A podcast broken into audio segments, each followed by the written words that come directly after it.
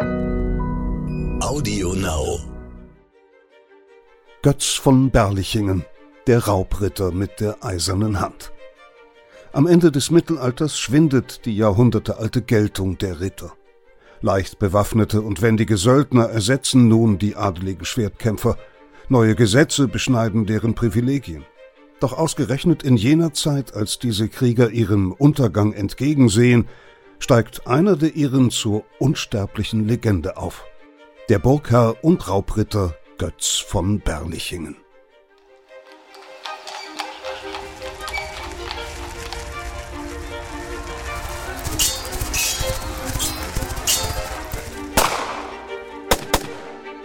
Verbrechende Vergangenheit. Ein Crime-Podcast von Geo Epoche.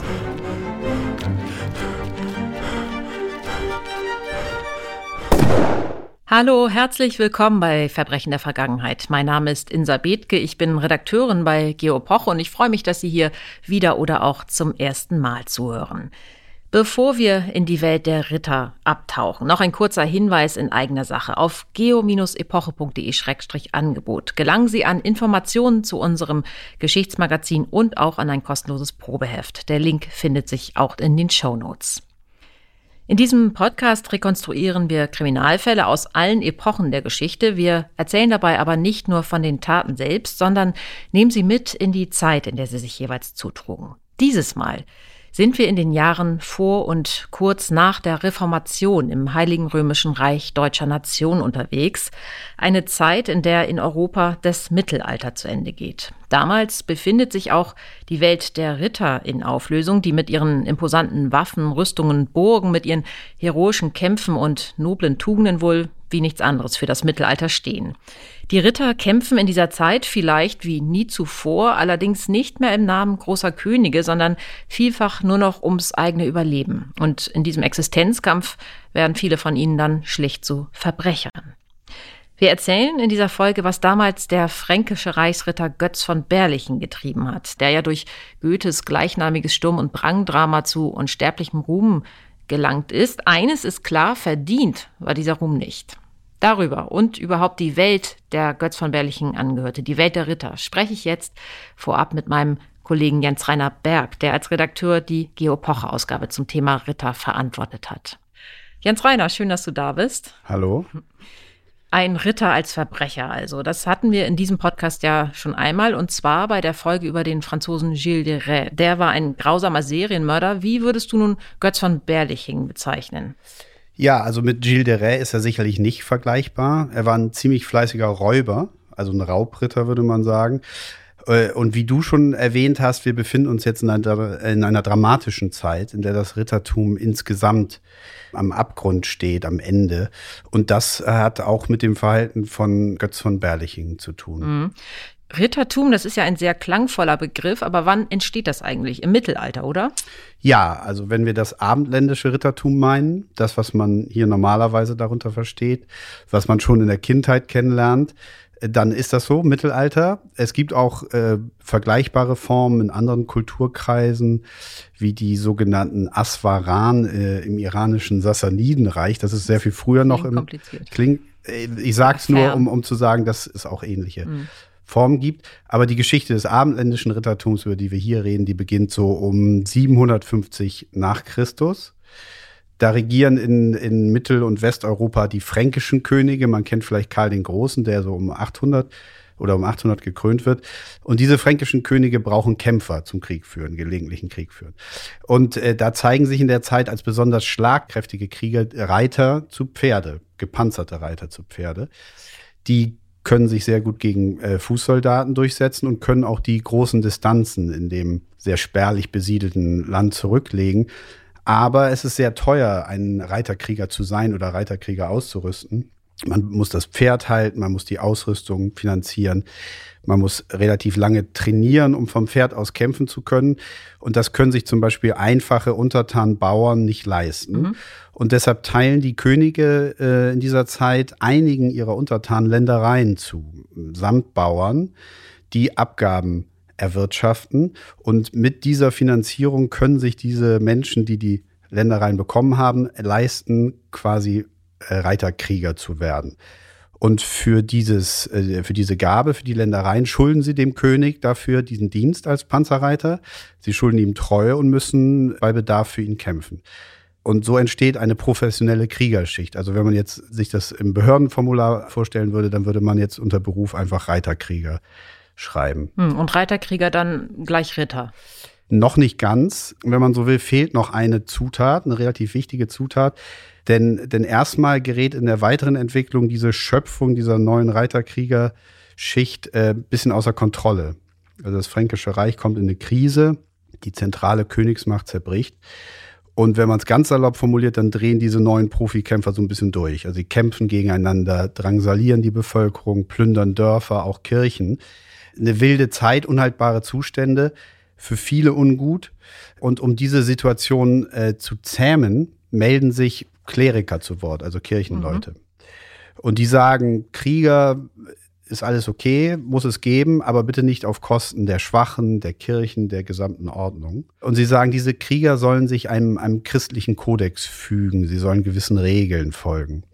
Und was sie dann formulieren ist, nur ein gottgefälliger Kampf ist im Prinzip gut. Also ein Kampf, der die Schwachen schützt oder die Ordnung erhält. In diesem Sinne formulieren sie immer wieder Appelle an diese kämpfende äh, Kaste. Und das hat verfängt auch irgendwann. Und es gibt dann diesen Kodex, der sich verbreitet, den auch weltliche Fürsten irgendwann unterstützen, weil sie ja auch ein Interesse an einer gewissen Ordnung haben. Und dieser Kodex wird dann auch noch mit fürstlichen Ehrvorstellungen angereichert. Mhm. Kannst du da ein paar Beispiele nennen?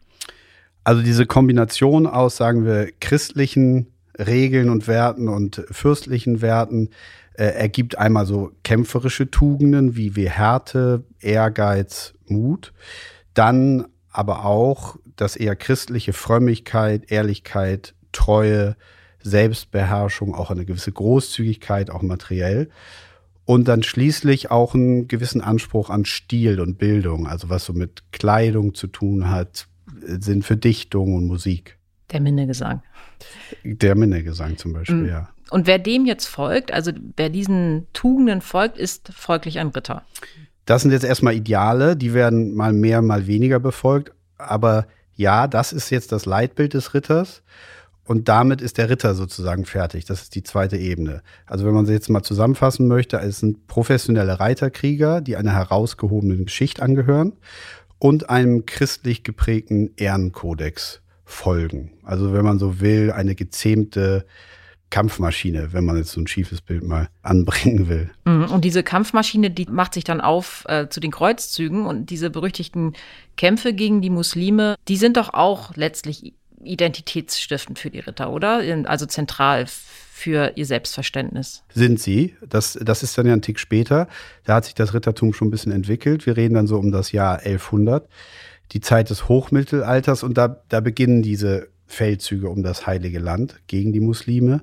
Und ein bisschen früher schon gibt es auch Kämpfe in Spanien gegen muslimische Herrscher. Das kennt man vielleicht unter dem Schlagwort äh, Reconquista. Und das sind natürlich auch große Ritterprojekte. Also muss, das ist eine gewissermaßen so eine Paradedisziplin der Ritter, der Kampf gegen die Heiden an den Rändern Europas. Und das ist auch ein total gewollter äh, oder Teil des gewollten Ritterverhaltens, der Kampf zur Expansion des christlichen Glaubens und gegen die Heiden. Es ist auch so, dass als das Kreuzfahrerheer, das erste Kreuzfahrerheer, das 1099 beim ersten Kreuzzug Jerusalem von den Muslimen tatsächlich erobert, da sind 1300 Ritter dabei als, als die Elite der Streitmacht. Äh, dazu gibt es noch ungefähr 12.000 Fußkämpfer und die sind dann eben auch erfolgreich. Es werden dann auch vier Kreuzfahrerstaaten gegründet.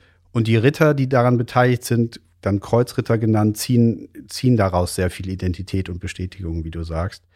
Und man muss auch sagen, die Leute in Europa sind auch ganz froh, dass die Krieger da mal so ein Betätigungsfeld im Ausland bekommen, also die Ritter und nicht zu Hause weiter für Turbulenzen sorgen. Hm, Gab es denn Ritter überhaupt in ganz Europa? Wir haben eben schon eingangs kurz Frankreich erwähnt, das Heilige Römische Reich. War das überall verbreitet? Das Rittertum entsteht vor allen Dingen im heutigen Frankreich, aber verbreitet sich dann in weiten Teilen Europas bis nach Spanien, habe ich schon gesagt, Spanien Reconquista, auch nach England, weit in den Osten des Kontinents, stark im deutschen Raum. Interessanterweise entsteht dabei so etwas wie so eine internationale Kriegerkaste, die auch so, ein, so eine Art gemeinsamen Chorgeist entwickelt. also wie so eine europäische Kriegerelite von nur einigen tausend Personen. Ich habe da keine genauen Zahlen, schätze mal vielleicht so äh, um die 10.000, die sich dann auch auf Kriegszügen treffen, auf Reisen, auf Turnieren, also so, so, eine, so einen inneren Zusammenhalt haben. Man kennt sich also fast. Ein bisschen schon so, ja. Sind die denn alle gleichgestellt? Ja und nein. Also die Ritter zählen meist zum Adel, allerdings mit großen Rangunterschieden. Also es können hohe Adlige dabei sein, sogar Monarchen. Dann gibt es so, so ein bisschen die mittlere Riege, also die, die Ländereien besitzen, als Grundherren über Gebiete herrschen. Dann gibt es Ritter, die, die einfach nur zum Gefolge eines reichen Herrn gehören, der sie unterstützt. Und in Deutschland können auch einfache Dienstleute nach entsprechender Ausbildung zum Ritter werden. Aber trotz dieser Unterschiede gibt es eben innerhalb der Gruppe einen ritterlichen Respekt füreinander, der eigentlich auf alle äh, Ränge sich bezieht, der sich übrigens auch ziemlich interessant in den Schlachten zeigt. Denn anders als, als bei nicht ritterlichen Gegnern geht es beim Duell von Rittern in den Schlachten eben nicht darum, den anderen zu töten, also komplett zu vernichten, sondern nur zu überwältigen. Also das sind schon harte Kämpfe und die Leute werden verwundet. Es ist nicht, ist schmerzhaft und, und überhaupt nicht witzig, wenn man so will. Aber es geht eben nicht um das Töten. Äh, und das ist schon eine Form von Achtung unter Standesgenossen und zugleich auch lukrativ. Denn es ist üblich, dass man die geschlagenen Feinde dann gefangen nimmt und erst nach Zahlung eines üppigen Lösegeldes wieder freigibt. Mhm. Das ist interessant. Also gerade, dass sie sich gegenseitig nur überwältigen und nicht töten wollen. Du hast eben die Ausbildung der Ritter angesprochen. Ähm, sag doch noch mal kurz, wie die aussah. Ja, also das, äh, das beginnt schon ziemlich früh. Die Jungen gehen schon im Alter von acht bis zehn Jahren buchstäblich in eine Lehre an Höfen oder bei anderen Rittern manchmal auch mehr oder gar nicht so selten auch mehrere Schüler gleichzeitig. Dann hast du sowas wie so eine Art Ritterschule oder Ritterklasse. Die gesamte Ausbildung dauert so ungefähr acht Jahre. Und in dieser Zeit lernen die Sprösslinge in Tausende von Stunden erstmal reiten, die verschiedenen Kampftechniken, den, den ganz basalen Faustkampf, den sehr wichtigen Schwertkampf, auch das Kämpfen mit der Lanze, mit Keule und Axt. Dann auch das Anlegen der Rüstung und das ziemlich anspruchsvolle Bewegen darin. Muss man sich vorstellen, super schwer, sehr unhandlich, diese Rüstung. Das muss man alles lernen, überhaupt, wie man aufs Pferd kommt mit so einer schweren Rüstung. Dann auch andere Dinge wie das Jagen werden äh, gelehrt.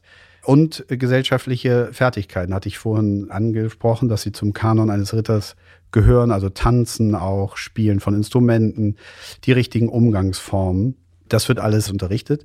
Und dann als Knappen, das sind diese Auszubildenden, begleiten die Schüler auch häufig schon Ritter in die Schlachten als Gehilfen sozusagen. Und irgendwann werden sie dann in einer feierlichen Zeremonie zum Ritter erhoben am Ende der Ausbildung und erhalten ihr eigenes Schwert. Und das ist dann der Moment, in dem sie Teil dieser Kriegerkaste werden. Mhm. Jetzt hast du erzählt, wie die Ritter historisch in die Welt gekommen sind. Aber warum sind sie so legendär, also so bekannt? Warum stehen ausgerechnet die Ritter so beispielhaft für das Mittelalter? Ja, ähm, ich glaube, erstens muss man das Militärische sehen. Das ist ja auch der Anfang der Ritterschaft, des Rittertums. Die waren einfach militärisch sehr wichtig am Anfang. Also als strategisch effektive Eliteeinheit. Übrigens muss man auch sagen, nicht alle Reiterkrieger im Mittelalter sind Ritter. Also das ist nochmal sozusagen die Elite der Reiterkrieger. Als diese Eliteeinheit mit einer großen Durchschlagskraft haben sie wichtige Schlachten entschieden. Das nimmt später ab, aber am Anfang ist das wichtig. Schlachten und Krieg im Mittelalter ist auch wichtiges Phänomen natürlich. Zweitens übernehmen sie auch, das weiß man vielleicht gar nicht so, Herrschaftsarbeit in der Fläche. Also diese unzähligen Burgen, die man in Europa kennt, die rühren eben auch daher, dass sich Ritter hier Stützpunkte gebaut haben, von denen aus sie das eigene oder ihnen zugeteilte Land äh, verwalten. Also sie tragen die Herrschaft für meistens noch höher gestellte Adlige in die Fläche, sind also quasi auch Verwalter, Teil der politischen Herrschaftsstruktur und damit auch dafür sehr wichtig. Und drittens prägen sie nach und nach eine ganze Kultur. Und das finde ich schon besonders interessant, denn, denn alles, was mit dem Rittertum zu tun hat, wird in Europa im Mittelalter zu einem Leitbild des hohen Adels. Also heute würde man vielleicht auch sagen, eine Leitkultur. Also das Rittertum ist eine mittelalterliche Leitkultur. Das ist einfach. Ist en vogue. Ist en vogue. Ritterlichkeit ist en vogue, wird an den Höfen zelebriert. Man organisiert Turniere, umgibt sich mit ritterlichen Insignien wie dem Schwert, hält ritterliche Tugenden und Werte hoch, fördert zum Beispiel auch, du hast es angesprochen, die Minne, also diese schmachtende, von Musik begleitete Liebeslyrik, die auch als ritterlich gilt. Es gibt diese Rittersagen und Eben, die man kennt, das im Prinzip also packende Heldengeschichten, Artus-Sage kennt man vielleicht, die Geschichten vom Heiligen Gral, Parsifal auch. Das sind Rittersagen, die auch, die sind sehr beliebt und lange nicht nur bei Rittern in dieser Zeit. Und so hat dadurch die Ritterkultur, dieser Mix aus Stärke, Tugend, Heldenhaftigkeit, eine sehr große Strahlkraft im Mittelalter. Ja, und ja nicht nur im Mittelalter, sondern im Grunde bis heute. Aber im Kern, das halten wir fest, ist das Ritterdasein ein Gewaltgeschäft. Im Kern ist es das, äh, bleibt es. Also äh, für die echten Ritter sowieso. Gewalt ist zentral, das zentrale Lebensziel. Und das sieht man auch an so Sachen wie der Fehde. Ja, das müsstest du, glaube ich, kurz erklären, was die Fehde ist. Irgendwie eine Form der Selbstjustiz auf jeden Fall. Genau, Selbstjustiz, aber eben, eben legal. Also anders, als man das heute äh, so verstehen würde. Es gibt so ein ritterliches Privileg, einen Privatkrieg zu führen. Das ist die Fehde, wenn man sich in seinen Rechten verletzt sieht. Aber das passiert schon auch nach gewissen Regeln. Also man muss die Fehde offiziell erklären. Es gibt äh, oft gewisse Ankündigungsfristen, andere Vorschriften, zum Beispiel, dass der Verlierer dann am Ende keine Rache nehmen soll. Und der Grund muss auch legitim eigentlich und nachvollziehbar sein. Also es ist so eine geregelte Form der Selbstjustiz. In der Ausführung muss man sagen, im konkreten Kampf gibt es dann eher weniger Regeln. Da ist dann fast alles erlaubt. Also da werden Dörfer abgebrannt, Vieh gestohlen, es gibt Entführungen, Bauern werden auf dem Land des Gegners getötet und dann gibt es natürlich auch die direkten Kämpfe mit, mit zum Teil vielen Toten. Das sind also ziemlich brachiale Auseinandersetzungen, unter denen auch die Bevölkerung gelitten hat. Genau, und äh, da liegt auch das Problem, denn, denn wie schon in der Anfangszeit des Rittertums führen auch die Fäden oder diese Fäden oft zu, zu ausufernder, unkontrollierter Gewalt. Und dazu kommt, dass das Federrecht von vielen Rittern auch einfach missbraucht wird. Also die nutzen das dann eigentlich gegen das eigentliche Prinzip der Fehde, das ja irgendwie doch eine Form des Rechts sein sollte, äh, einfach nur als Vorwand, um, um Raubzüge zu machen, zur reinen eigenen Bereicherung. Und damit werden sie, wenn man so will, zu Verbrechern. Also wir reden ja hier im Podcast viel über Verbrechen und Verbrecher. Jetzt werden die Ritter also zu Verbrechern im Sinne ihres eigenen Privilegs indem sie eben das einfach nur äh, als Vorwand für, für Räuberei nutzen. Und auch deshalb gerät das Fedewesen immer wieder und irgendwann dann auch immer mehr und immer intensiver in die Kritik und der Druck auf die Ritter steigt. Mm, du hattest eingangs gesagt, das Ritterwesen entwickelt sich so ungefähr ab dem 8. Jahrhundert. Jetzt befinden wir uns aber langsam schon in der Zeit ja. Götz von Berlichings, oder? Genau. Also spätestens im 15. Jahrhundert gibt es in deutschen Landen einen bedeutenden Bruch. Und wenn wir von Berlichen reden, dann ist das jetzt Ende des 15. Jahrhunderts. Also im 15. Jahrhundert würde ich sagen, äh, streben die Fürsten vieler größerer Territorien danach, die Macht in ihren jeweiligen Herrschaftsbereichen auszuweiten und zu festigen. Und man muss sich, um das zu verstehen, klar machen, dass in diesen Zeiten, vormodernen Zeiten, Herrschaft nicht so funktioniert, wie man das später kennt in modernen Nationalstaaten, wo die Macht des Souveräns für das ganze Gebiet gilt und das Recht und Gesetz auch universell und im ganzen Territorium gilt, sondern in der, in der, äh, im Mittelalter hat man häufig zersplitterte Macht also viele kleine Unterherrschaften, manchmal auch Exklaven, die gar nicht dazugehören. Und man hat zersplittertes Recht, also so etwas wie diese, diese Fehdeprivilegien, also ungleiches Recht an verschiedenen Orten für unterschiedliche Personen. Und das soll jetzt anders werden. Inwiefern? Wer will das anders haben? Also diese hohen Fürsten, die sozusagen die, die oberste Macht in diesen Territorien haben, wollen, wollen nun ihre Macht und ihr Recht flächendeckend durchsetzen. Und die Ritter mit ihrer Fehde sind da einfach im Weg. Mhm. Und äh, Ende des 15. Jahrhunderts, also 1495, beschließen Fürsten und Städte auf einer reichsweiten Versammlung einen sogenannten Landfrieden, der jetzt Selbstjustiz, also auch Fäden aller Art, verbietet. Mhm, das war dann ja schon ein epochaler Bruch. Rechtlich ist das auf jeden Fall so. Ritter, die wie Götz von Berlichingen ihre Fäden als eher Form der exzessiven Räuberei führen, sind jetzt sozusagen doppelte Rechtsbrecher. Also sie haben bislang schon, habe ich erzählt, das Federecht pervertiert, also missachtet, zur Räuberei benutzt. Und nun brechen sie auch noch das neue komplette Fehdeverbot. Und ein solcher Ritter wird jetzt zugespitzt gesagt zum Kriminellen. Mhm. Und im Fall von Berliching hat das schon eine gewisse Tragik. Er macht dann eben einfach, das werden wir auch hören, er macht dann einfach trotzdem weiter, führt weiter Fäden, stiftet Unruhe und stärkt damit langfristig eigentlich nur die Gegenkräfte.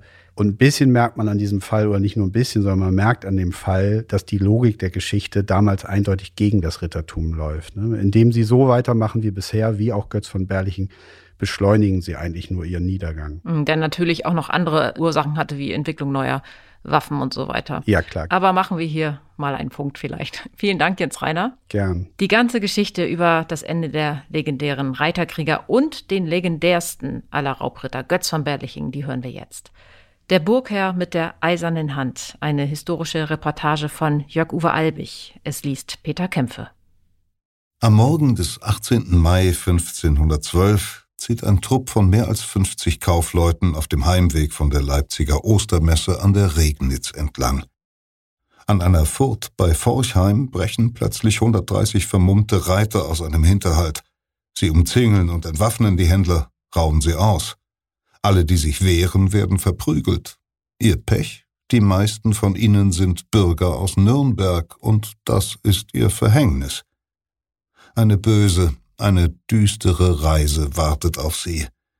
Die Reiter setzen mit ihnen über die Furt und tauchen ins Dunkel des Steigerwalds ein.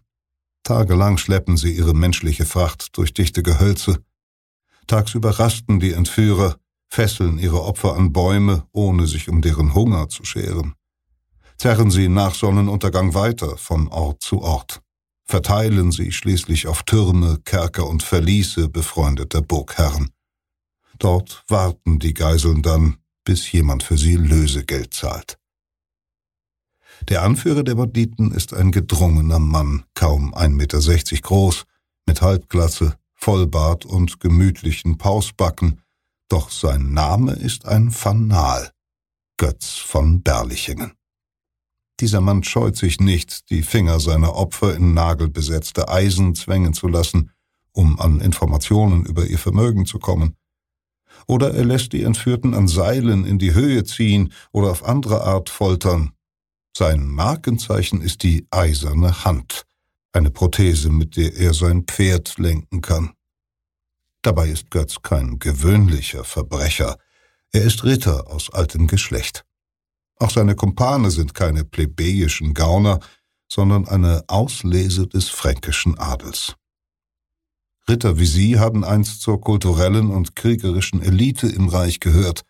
Sie haben die Güter der Herrscher verwaltet, Kreuzzüge bestritten, für Kaiser und Fürsten gefochten und sich in der Minne zu edlen Frauen verzehrt.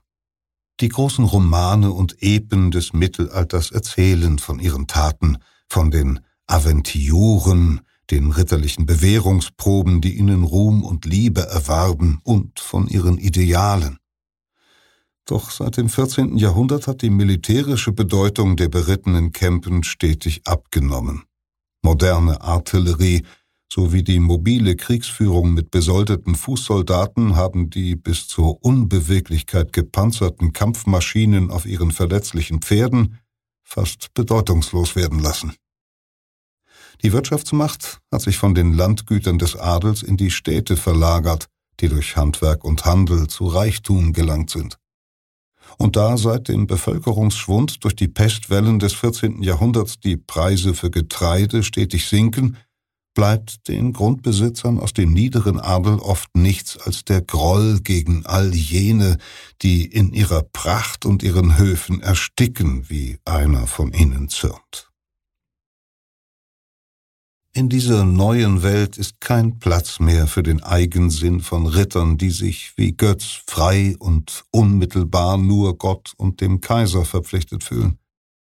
Die Verwaltung in den Grafschaften und Fürstentümern einst ebenfalls Aufgabe des Ritterstandes, übernehmen nun immer häufiger Bürgersöhne mit juristischer Universitätsausbildung, während sich viele Adelige in Hass und Verachtung über die Studia gefallen, wie ein Chronist beklagt.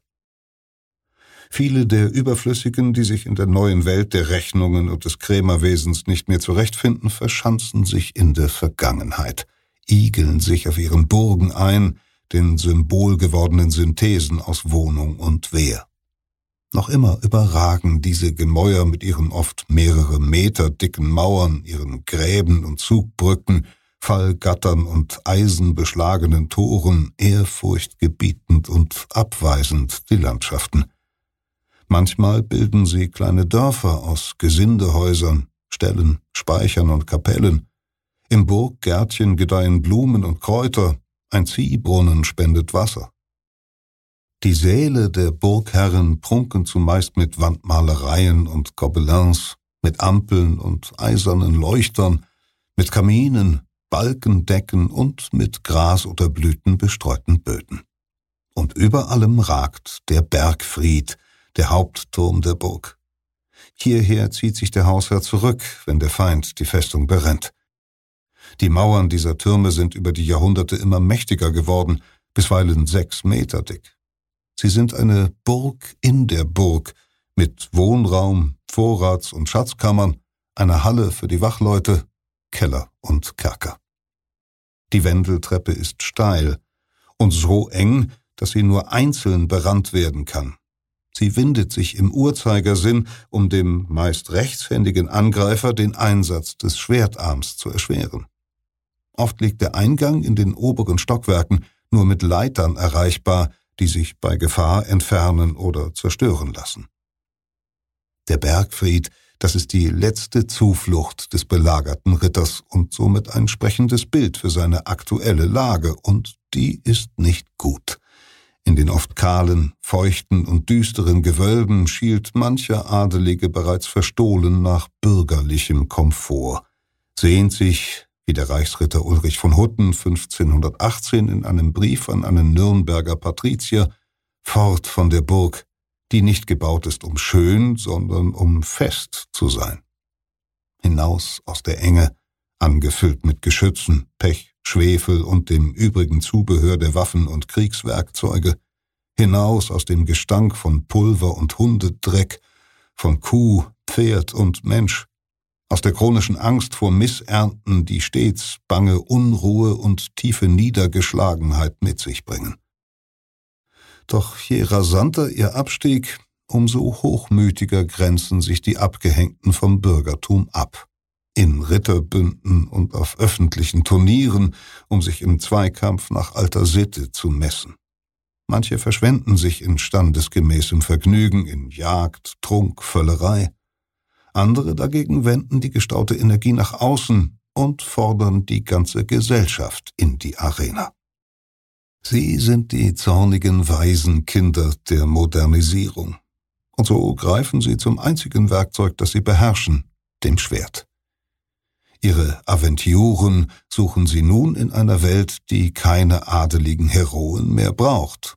Und statt der Schwachen erbarmen sie sich nun des eigenen Geldbeutels. Zur vermeintlichen Legitimierung ihrer Untaten nutzen sie ein mittlerweile verbotenes Instrument, die Fehde. Mit ritterlichem Kampf Mann gegen Mann haben diese Aktionen nicht viel zu tun, oft münden sie in nacktem Terror. Um dem Gegner größtmöglichen Schaden zuzufügen, ist es üblich, sein Land zu verwüsten, seine Dörfer zu verbrennen, seine Leute zu quälen, zu töten oder zu entführen und gegen Lösegeld freizulassen. Dabei geht es vielen Rittern ohnehin längst nicht mehr um Gerechtigkeit. Ihnen dient die Fehde zur Reparatur bedrohten Selbstgefühls und zur persönlichen Bereicherung. Auch deshalb hat der Wormser Reichstag 1495 mit dem ewigen Landfrieden den adeligen Privatkrieg endgültig verboten. Die Konflikte der adligen Herren soll fortan das neu gegründete Reichskammergericht schlichten. Wer seine Gegner dennoch mit Gewalt überzieht, soll von Fürsten oder Amtmännern verhaftet und den Richtern zugeführt werden. Doch vor allem in den politisch zersplitterten Landschaften Frankens, Schwabens, der Wetterau und des Oberrheins fehlt es an einer schlagkräftigen Obrigkeit, die der wilden Rechtspflege Einhalt gebieten könnte so verbleibt die archaische Streitkultur in einer Grauzone faktischer Legalität. Und trotz der Einrichtung eines Reichskammergerichts ist seit Beginn des Jahrhunderts die Zahl der Fäden in nie gekannte Höhen geschnellt. zumal das Gericht wegen Geld- und Personalnot seinen Aufgaben kaum gerecht werden kann. Götz von Berlichingen ist ein Meister der lukrativen Fehde. Während andere Ritter sich auf Gelegenheitstaten beschränken, hat er das Metier des kriminellen Rachefeldzugs zur Lebensform erhoben. Er arbeitet mit Plan und Methode, legt Verzeichnisse von Furten und anderen günstigen Tatorten an, erstellt Listen lohnender Opfer. Die Rauflust, die er mit seinen Standesgenossen teilt, macht er für seine Geschäftle nutzbar, wie er sie nennt. Den Kampf gegen die neue Zeit der Kaufleute und Kalkulationen führt er in deren Geist. Ohne Unterlass bricht er Fäden vom Zaun, so viele, dass er sie schließlich selbst nicht mehr zählen kann. Er habe so viel Händel gehabt, schreibt er am Ende seines Lebens in seiner Autobiografie, dass ich jetzt ganz irre bin und es zum Teil vergessen habe. Doch so flexibel ist seine Arbeitsweise, so groß sein Organisationstalent, so präzise jede Information seiner Kundschafter und so reißfest sein Netz verbündeter Standesgenossen, das von den Niederlanden bis zum Bodensee reicht, dass er mit 36 Jahren nach heutigen Maßstäben Millionär ist. Es ist keineswegs Not, die Götz in das organisierte Verbrechen treibt. Während andere Rittergeschlechter längst in den Bauernstand abgesunken sind, genießt Kilian von Berlichingen, sein Vater, noch immer Wohlstand, üppigen Gutsbesitz im fränkisch-schwäbischen Grenzland, eine stolze Burg am Neckarnebenfluss Jagst. Von den Zinnen der Jagsthausener Burg, breit und behäbig ans Ufer gepflanzt, geht der Blick weit über Felder, Wiesen und mildwogende, waldbeflockte Hügel. Unten schlängelt sich der Fluss durch eine Gegend, der jede Wildheit fehlt, eine Landschaft für Sesshafte. Doch Gottfried, kurz Götz, der hier um 1480 als jüngstes von zehn Kindern zur Welt kommt, fühlt sich schon als kleiner Junge zu einem Kriegs- und Reitersmann geschaffen. Zwar lernt er ein Jahr lang lesen, schreiben und rechnen, da er jedoch nicht viel Lust zur Schule zeigt, geben ihn die Eltern zu seinem Onkel Konrad in die Ritterlehre. Es ist eine Zeit der Demütigungen, Schläge und Beschimpfungen, die Jungen überstehen müssen, um Ritter zu werden. Schon als Fünfjährige zwingt man sie aufs Pferd und bindet sie im Sattel fest, drückt sie in den Dunk der Stelle, wo sie still liegen müssen, den Bissen, Tritten und Ausscheidungen der Tiere ausgesetzt. So lernt schon das Kind, dass das Leben Kampf bedeutet und kann als Erwachsener nicht mehr davon lassen.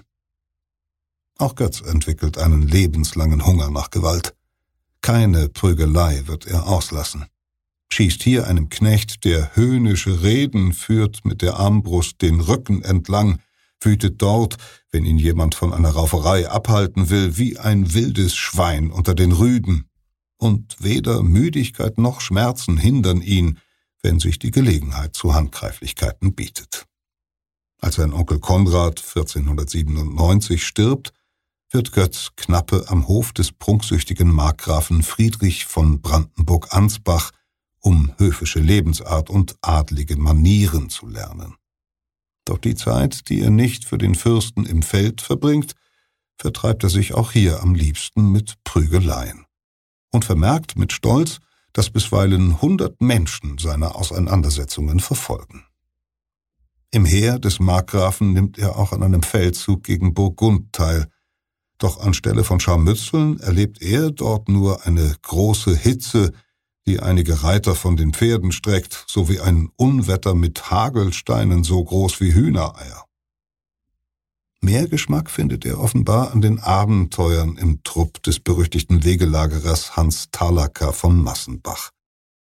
Die Werbung dieses guten Gesellen hat bei ihm so viel Erfolg, dass er umgehend seinen Harnisch anlegt, mit zwei Knechten und drei Pferden in dessen Dienste tritt und bald darauf elf reiche württembergische Bauern entführt. Zwei Jahre lang geht Götz mit Talakes Bande auf Raubzug. Doch ehe er endgültig auf die schiefe Bahn gerät, holt ihn ein Onkel auf seine Burg. Wenig später kehrt Berlichingen zurück in den Fürstendienst. Und so ist der junge Heißsporn dabei, als 1502 Truppen Markgraf Friedrichs wegen eines Streits um die Aufsicht über die Kirchweih an der Wallfahrtskirche Affalterbach den alten Rivalen Nürnberg angreifen und auch als sie 1504 im Verlauf des bayerisch-pfälzischen Erbfolgekriegs Landshut belagern.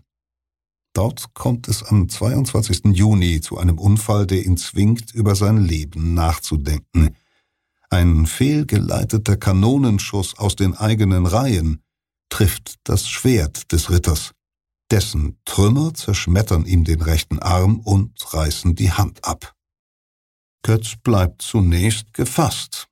Als ich bemerkte, wird er sich erinnern, dass die Hand nur noch lose an der Haut hing und mein Spieß unter meines Pferdes Füßen lag, tat ich, als wäre mir nichts geschehen, wandte das Pferd ganz gemach um und kam dennoch unbehelligt von den Feinden zu meinen Leuten. Auf dem Krankenlager dann aber Verzweiflung. Götz muss befürchten, nie mehr das Schwert führen zu können. Gott möge ihn zu sich rufen, fleht er während seiner achtmonatigen Zwangspause. Hätte ich auch nur wenig Ersatz durch eine eiserne Hand, sinniert er dann wieder, ich wollt im Felde so tüchtig sein wie irgendein anderer Mensch. Und tatsächlich. Ein Dorfschmied liefert ein erstes Modell. Eine einfache Klaue mit beweglichen Sichelfingern, die für das Reiten und andere Alltagsverrichtungen ausreicht. Eine zweite, später entstandene Prothese ist das Werk eines Kunstschmieds. Ein raffinierter Mechanismus kann auf Knopfdruck die Hand biegen, den Daumen einwärts drehen und die dreigliedrigen Finger krümmen. Doch wie soll es nun weitergehen? Das Erbe des 1498 gestorbenen Vaters sichert das Auskommen, doch keinen Glanz. Das beschauliche Leben auf der Burg langweilt ihn. Er sucht das Abenteuer. Eine höfische oder militärische Karriere als schlecht entlohnter Befehlsempfänger im Dienst der Fürsten verträgt sich nicht mit seinem Stolz. Gehorsam des Soldaten ist seine Sache nicht. Einem Kommandanten des Pfälzer Kurfürsten wird er später einen schriftlichen Befehl verweigern. Er wüsste nach dem Zettel nicht zu reiten. Verlockender erscheint ihm der Krieg auf eigene Rechnung. Bei Hans Talacker von Massenbach hat er ja das Handwerk des Raubrittertums kennengelernt. Längst weiß er, auf welchen Burgen er und seine Kumpane Unterschlupf finden können und wo gute Reiter nicht teuer, sondern wohlfeil sind. Und so beschließt Götz, den Händel zum Beruf zu machen. Die Fehde-Regeln legt er dabei großzügig aus. Den Fehdebrief, der Tradition nach spätestens drei Tage vor einem Angriff fällig, stellt er grundsätzlich erst nach getaner Tat zu, damit der Adressat nicht womöglich noch Schritte zur gütlichen Einigung einleiten kann. Und statt der eigenen Ehre nimmt sich der selbsternannte Rächer willkürlich zusammengesuchter Fälle und Nachbarschaftsstreitigkeiten an.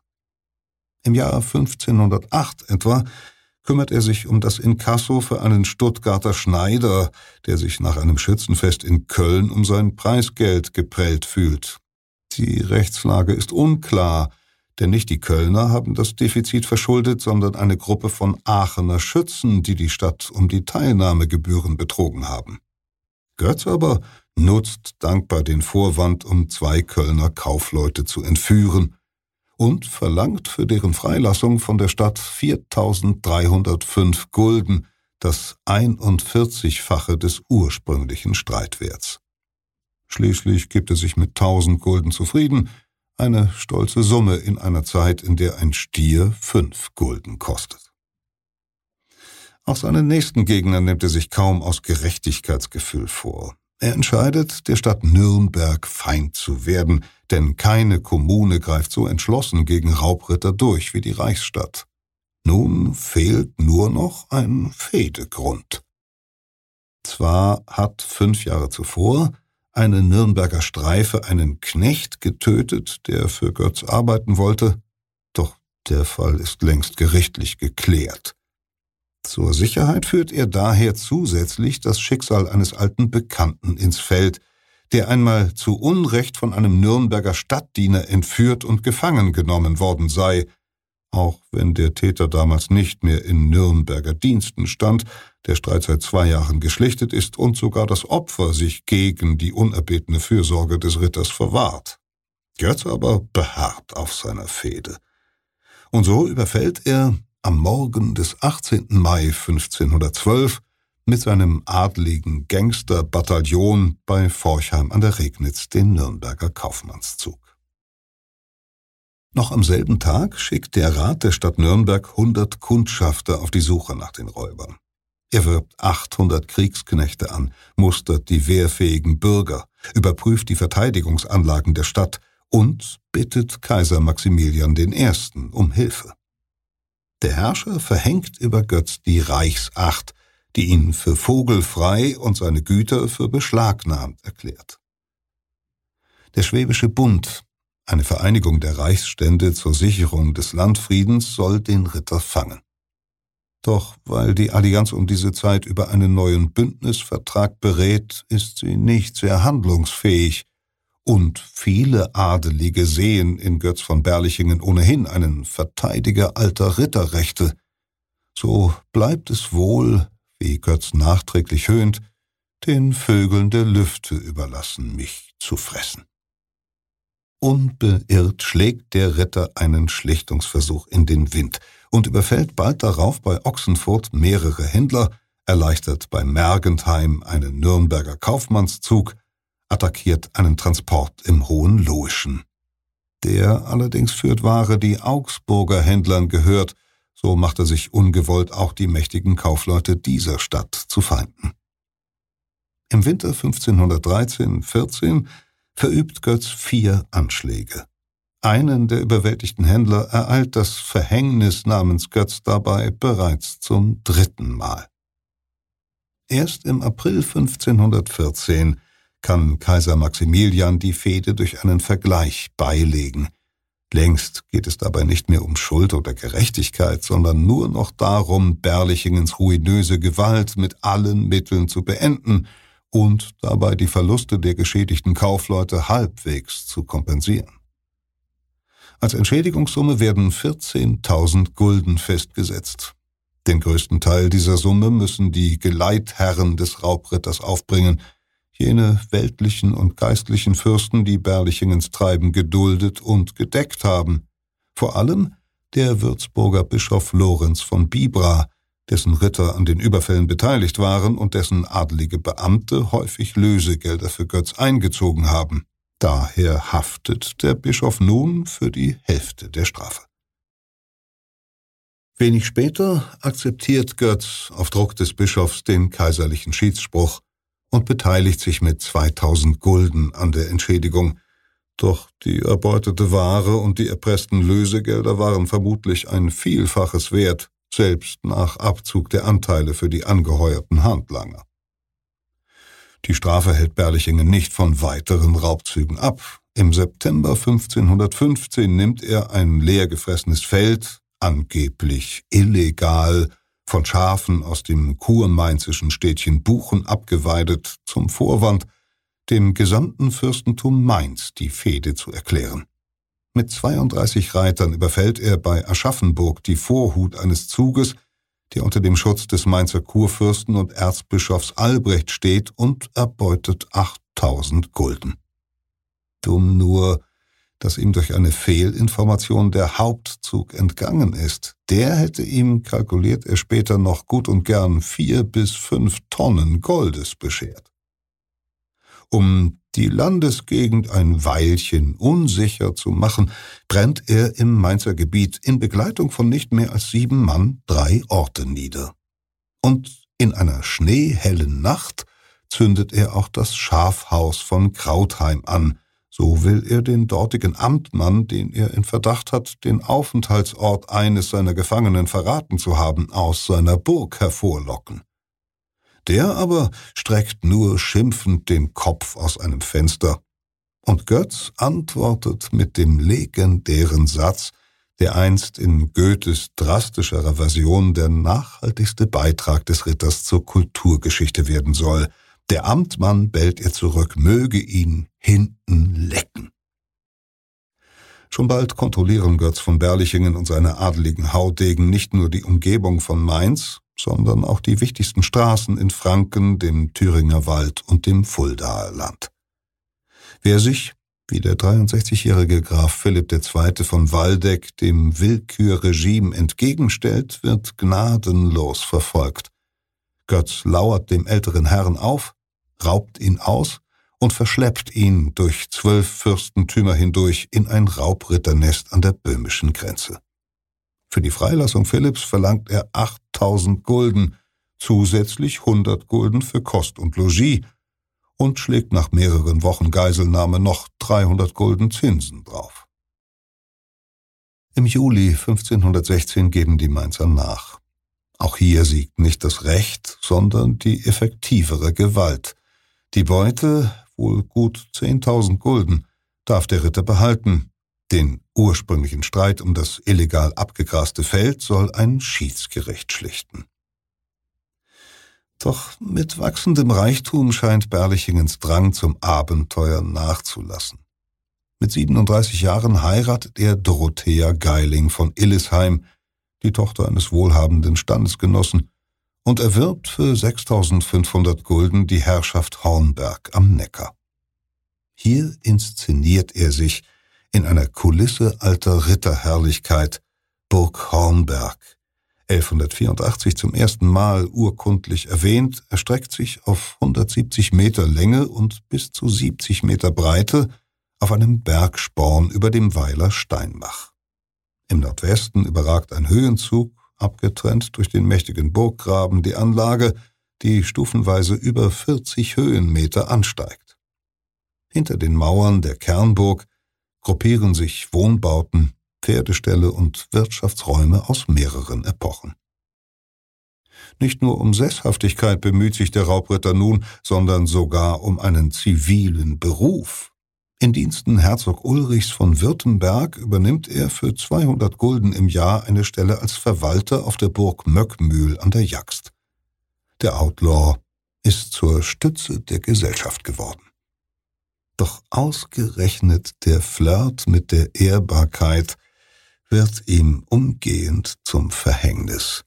Denn Herzog Ulrich von Württemberg, ein jähzorniger und hochfahrender Mann, hat im Januar 1519 die Reichsstadt Reutlingen überfallen, die zum Schwäbischen Bund gehört.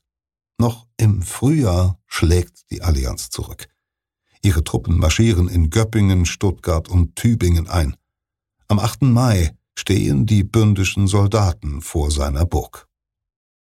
Manche der Belagerer hoffen nun, endlich den Raubritter unschädlich zu machen, damit in Zukunft die Bundesstädte vor diesem Ungeziefer versichert werden, wie die Nürnberger Bürgerschaft verkündet. Götz sitzt in der Falle. Seine Amtsburg über der Stadt ist, wie er feststellt, in der Wehr gar kein Nutz. Die Wasserleitungen sind verfallen, Brunnen nicht vorhanden, es gibt nur noch etwas Wein, an dem jetzt auch die Pferde ihren Durst stillen. Der Proviant ist auf einen Rest Mehl und ein paar Schafe geschrumpft. Ratlos blickt Götz vom 28 Meter hohen Bergfried auf die Stadt herab, auf die Stiftskirche und die Fachwerkhäuser am Marktplatz, auf den klobigen Bau der Kelter, in der der Traubensaft schäumt, und den Fruchtkasten mit den Getreidevorräten, er liegt nur einen Steinwurf entfernt, nah und doch endlos entrückt. Berlichingen muss zudem feststellen, dass er keine Kugeln mehr hat. Aus Fensterscharnieren und Türangeln lässt er Zinn und Blei zusammenbrechen, um Munition herzustellen. In der Nacht zum 11. Mai 1519 gegen zwei Uhr morgens versucht er mit seinen Leuten einen Ausfall aus dem hinteren Burgtor. Doch Landsknechte nehmen den Ritter gefangen und transportieren ihn am Morgen in ihr Hauptquartier nach Neckars-Ulm, dann nach Heilbronn. Ein Gesandter des Schwäbischen Bundes verlangt, Götz in den Turm der Reichsstadt zu werfen, da er sich weigert, künftig auf Fäden zu verzichten – doch aus Angst vor Berlichingens adeligen Spießgesellen, die bereits mit Unrat drohen, schrecken die Heilbronner vor der harten Strafe zurück. Angeblich um der Gesundheit des zarten Mannes willen begnadigen sie den Raufbold zu ritterlicher Haft im Gasthaus zur Krone. Es ist eine durchaus kommode Gefangenschaft, die Götz in der Krone erwartet. Er darf Besuch empfangen und das Haus zum Kirchgang verlassen. Seine Gattin Dorothea schaut regelmäßig herein, liefert Nachrichten und muntert den Ritter auch anderweitig auf, während der Haftzeit bringt sie ein oder zwei Kinder zur Welt. Sie ist es auch, die im September 1520 versucht, ihren Mann freizupressen – Dorothea arrangiert die Entführung des Ritters Thomas von Ehingen, der sich dem Schwäbischen Bund angeschlossen hat, und will ihn nur im Austausch gegen ihren Mann aus der Geiselhaft entlassen. Doch Berlichingens ehemaliger Dienstherr Herzog Ulrich, der den Entführten in Gewahrsam hält, sabotiert den Gefangenenaustausch im letzten Moment durch seine Geldgier. Für 3000 Gulden gibt er Thomas von Ehingen an dessen Familie heraus und Götz, steht mit leeren Händen da. Nach dreieinhalb Jahren Haft erkauft sich der Raubritter schließlich seine Freiheit mit einer Urfehde, einer Kapitulationserklärung.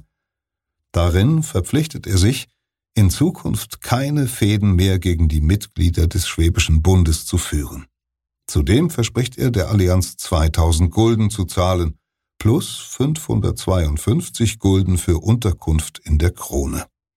Anfang Oktober 1522 unterschreibt er den Vertrag und kehrt zurück auf seine Burg Hornberg.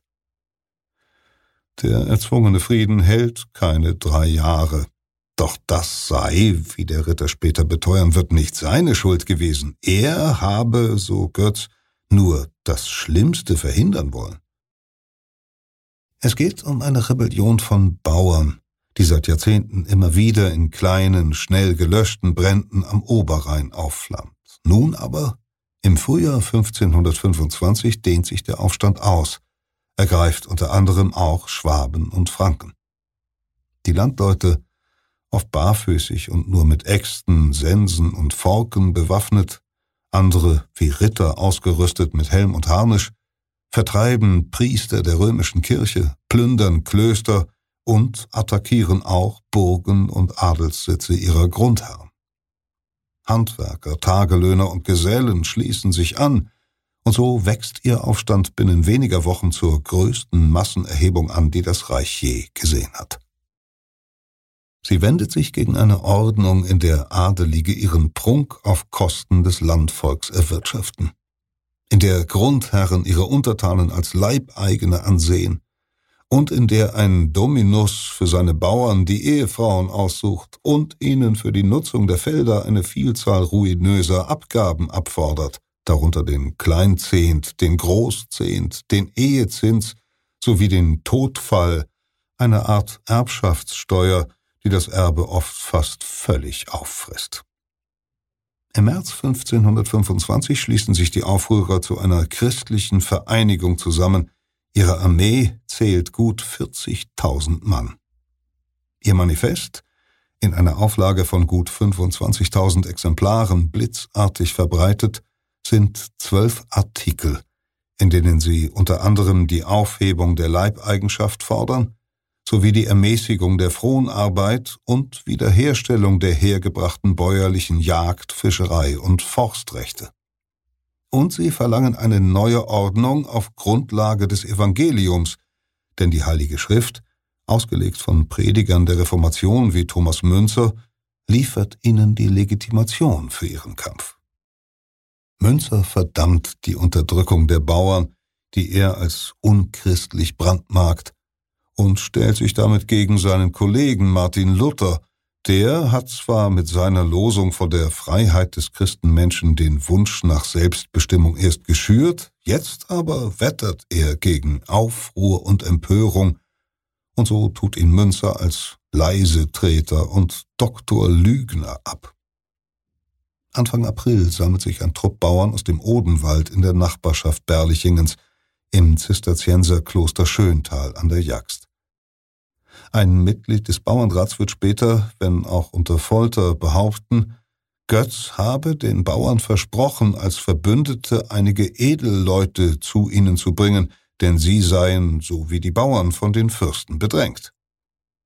Tatsächlich sympathisieren manche Adelige mit dem Kampf der Landleute, sehen sie in ihnen doch Verbündete gegen das Landesfürstentum, das zunehmend die Freiheit der Ritter einschränkt. Den Edelmännern ist auch recht, dass der helle Haufe den reichen Klerus aufs Korn nimmt, dessen Güter sie selbst gern besäßen. Es gefiel uns auch wohl, dass es über Pfaffen und Mönch ging, wird einer von ihnen sich später erinnern, wussten aber nicht, dass uns das Unglück auch so nah war. Doch die Sympathien schwinden rasch, als am Ostersonntag mehrere tausend Bauern das fränkische Weinsberg berennen. Dort hat sich der verhasste Graf Ludwig von Helfenstein mit seinen Landsknechten und Söldnern verschanzt und den Bauern, sollten sie nicht ihre Waffen strecken, gedroht, ihre Dörfer niederzubrennen. Auf Abgesandte der Aufständischen, die mit ihm verhandeln wollten, lässt er das Feuer eröffnen. Mit Hellebarden und Sensen, Äxten, Schwertern und großkalibrigen Hakenbüchsen erobern die Rebellen daraufhin die Stadt und die Burg, ergreifen den Grafen und vierzehn weitere Edelleute.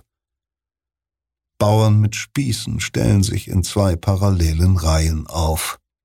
Ein Musikant setzt sich zum Hohn den gräflichen Federbusch auf den Kopf, dann müssen die Aristokraten wie unbotmäßige Landsknechte durch die Gasse laufen, durch einen Hagel von Stichen und Schlägen. Keiner von ihnen überlebt den grausamen Tanz. Die zerfetzten Körper der Adeligen lassen die Aufständischen nackt und unbestattet am Boden zurück. Eilig versucht der gemäßigte Bauernführer Wendel Hippler an den folgenden Tagen das Vertrauen der Nobilität zurückzugewinnen, und so beschwört er jetzt Berlichingen, sich der Bauernarmee als Hauptmann anzuschließen.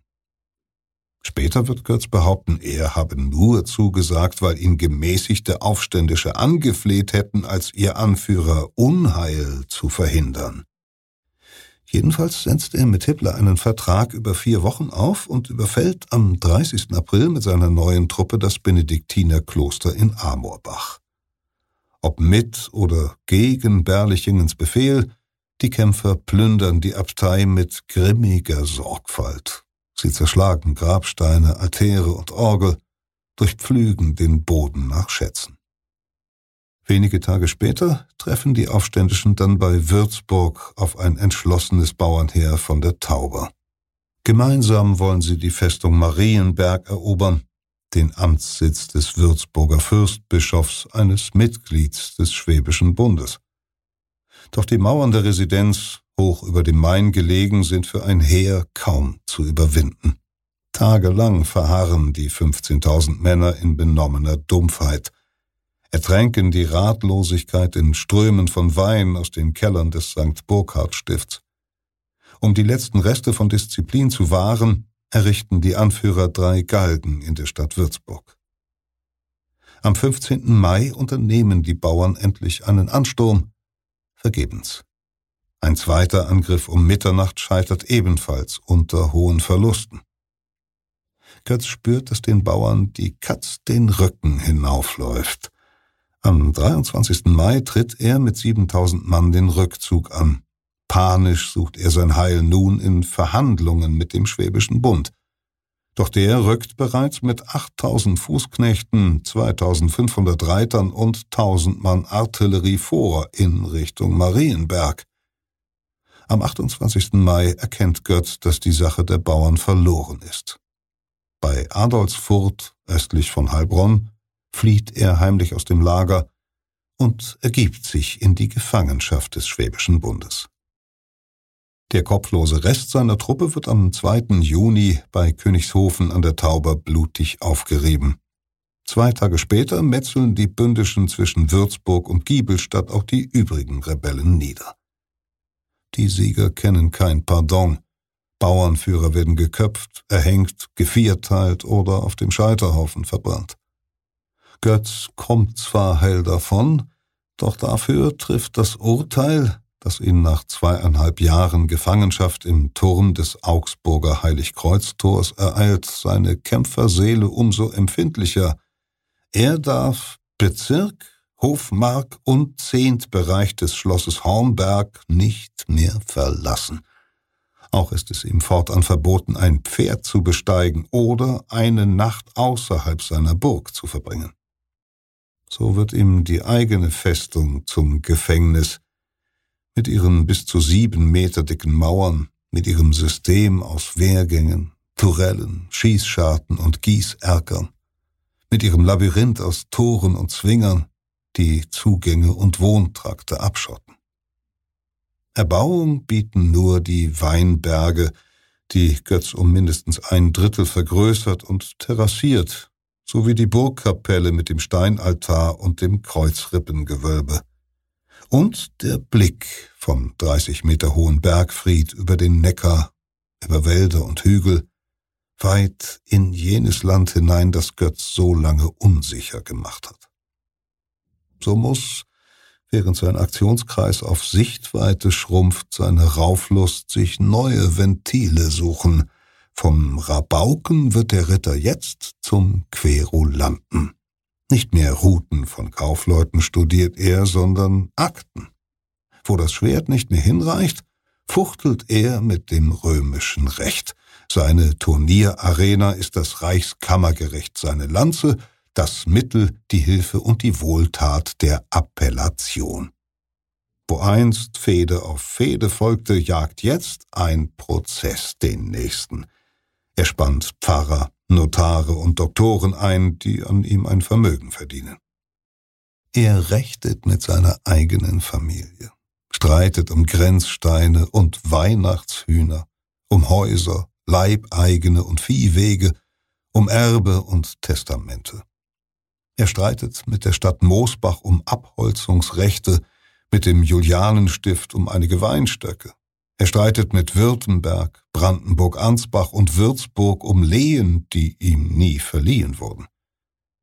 Doch indem er sich so mit jedermann verzankt, versöhnt er sich, wenn auch ungewollt, zugleich mit der neuen Zeit, mit jener Zeit, die seinen Stand überflüssig gemacht hat, mit der Welt der Zahlen, der Berechnungen und des Krämerwesens, das keine Aventiure mehr braucht. Dafür schneidet er sich selbst einen Ritterroman auf den Leib.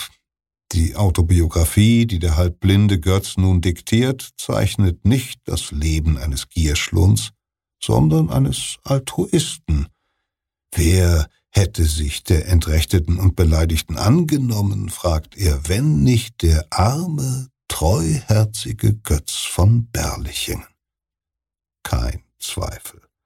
An Unglück, Schaden und Nachteil waren stets nur die anderen schuld, Missgönner und verlogene Leute. Am 23. Juli 1562, mit über 80 Jahren, stirbt der Rabauke auf seiner Burg Hornberg. Es ist offenbar ein friedlicher Tod. Rund 200 Jahre später stößt der Dichter Johann Wolfgang von Goethe auf die Autobiografie und unter seiner Feder erhält das Leben des Streithahns endgültig die Weihen altnoblen Rittertums. Im Drama Götz von Berlichingen tritt der Raubritter als selbstloser Rächer der Bedrängten auf, als kerniger Streiter gegen Verrat und höfische Unterdrückung. Der Goethe-Götz erklärt dem Bamberger Bischof die Fehde nicht aus Geldgier, sondern aus Rache für einen gefolterten Knecht. Er hat es auch nicht nur mit der korrupten Ordnung der Fürsten zu tun, sondern mit fiktiven Gegnern, einem untreuen Freund, sowie einer schönen, aber tückischen femme fatale.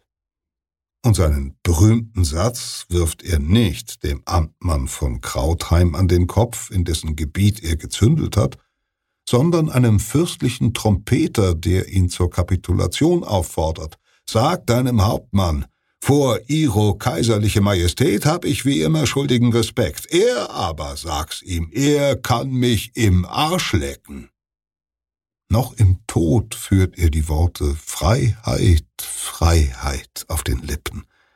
Und die Umstehenden antworten ergriffen, edler Mann, edler und so wird aus der Götzschen Aventiure, die zur Räuberpistole verkam, am Ende doch noch ein Ritterepos. Peter Kämpfe las Der Burgherr mit der eisernen Hand, ein Text aus der Geopoche-Ausgabe Die Welt der Ritter.